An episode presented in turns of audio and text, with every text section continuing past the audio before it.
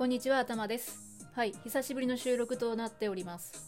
どのぐらい久しぶりかっていうと、2022年初収録なんですよね。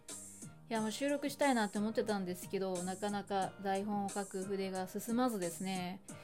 あ、週に2本あげたいなって思いながら、もう随分時が経ってしまった、はい、そんな今日この頃なんですけど、どうしても参加したいなっていう思っていた企画がありまして、今回なんとかね、えー再生ボタンを、再生ボタンじゃないや、収録ボタンを押して収録をしております。実はさっきね、収録久しぶりにしようと思ったら、収録スタートボタンを押さずに喋ってました。40秒ぐらい。はい。まあなんか、そんな久しぶりの収録となっているんですけれども、えー今回私が参加したいという企画はですね、オーストラリアに住んでいらっしゃいますマナさん、ね、トーカーのマナさんの企画ですね。声に出したい英会話風ラジオのマナさんの企画で、暮らしてみたい場所っていうのをラジオトークの収録もしくはお便りで募集されております。私ね、一応番組を持ってトーカーしているので、やっぱり収録しようかなということで今回、えー撮らせていただいております。じゃあということで早速私、えー頭が暮らしてみたい場所なんですけれども、えーやはりですね人間こう年を重ねていくと物事をねこう現実的に考えてしまうんですよね。憧れみたいなね夢物語みたいなことよりも現実的に実際問題どうかなっていうふうに考えてしまうんですね。で住むといっても短い期間だけその場所に滞在するというのであればあの観光を楽しんだりとかねその場所の生活を楽しんだりっていう風に考えればいいかなと思うんですけど今回はやっぱり暮らすっていうことでね長い時間、まあ、数年間ねそこに腰を落ち着けるっていうことで考えてみたんですよ、まあ、そう思うとね私今兵庫県の西宮市に住んでるんですけど今の環境ねもう結構気に入っちゃってるんですよね。だからまあここを超える場所ってあるんだろうかななんていうふうに考えてしまうわけですよ。ただですね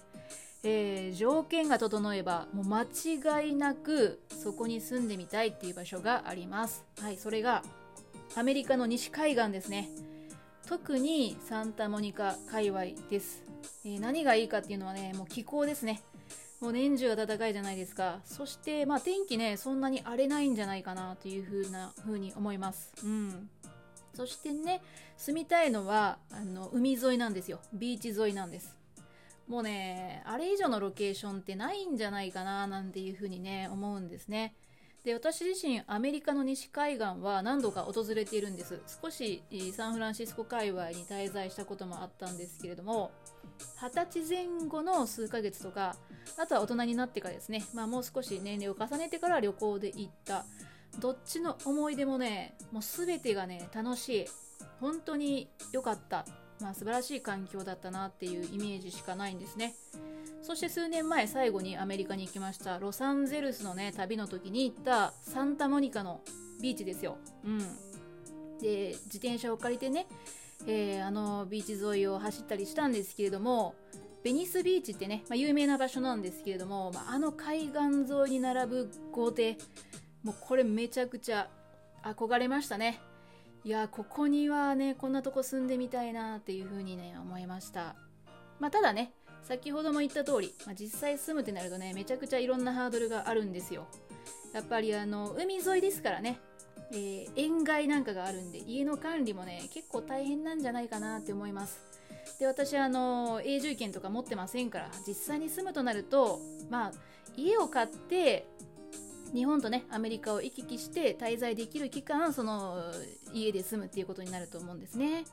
なんでねまあそれを実現させるにはどうでしょうか。やっぱね億万長者になってからなんじゃないかななんていうふうに思います。うん。ということでね。だからまあ私は今住んでいる兵庫県西宮でね割と満足しているんですけれどももし宝くじが当たったりね奇跡が起きた暁にはねぜひぜひね、えーロサンゼルス界隈サンタモニカ界隈でね生活する時間を設けてみたいななんていうふうに思っております。はい。ということで今日は私頭が暮らしてみたい場所についてお話ししてきました。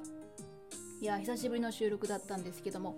えーなんとかね5分以内に収まったようでよかったです。ということで皆様ご清聴ありがとうございました。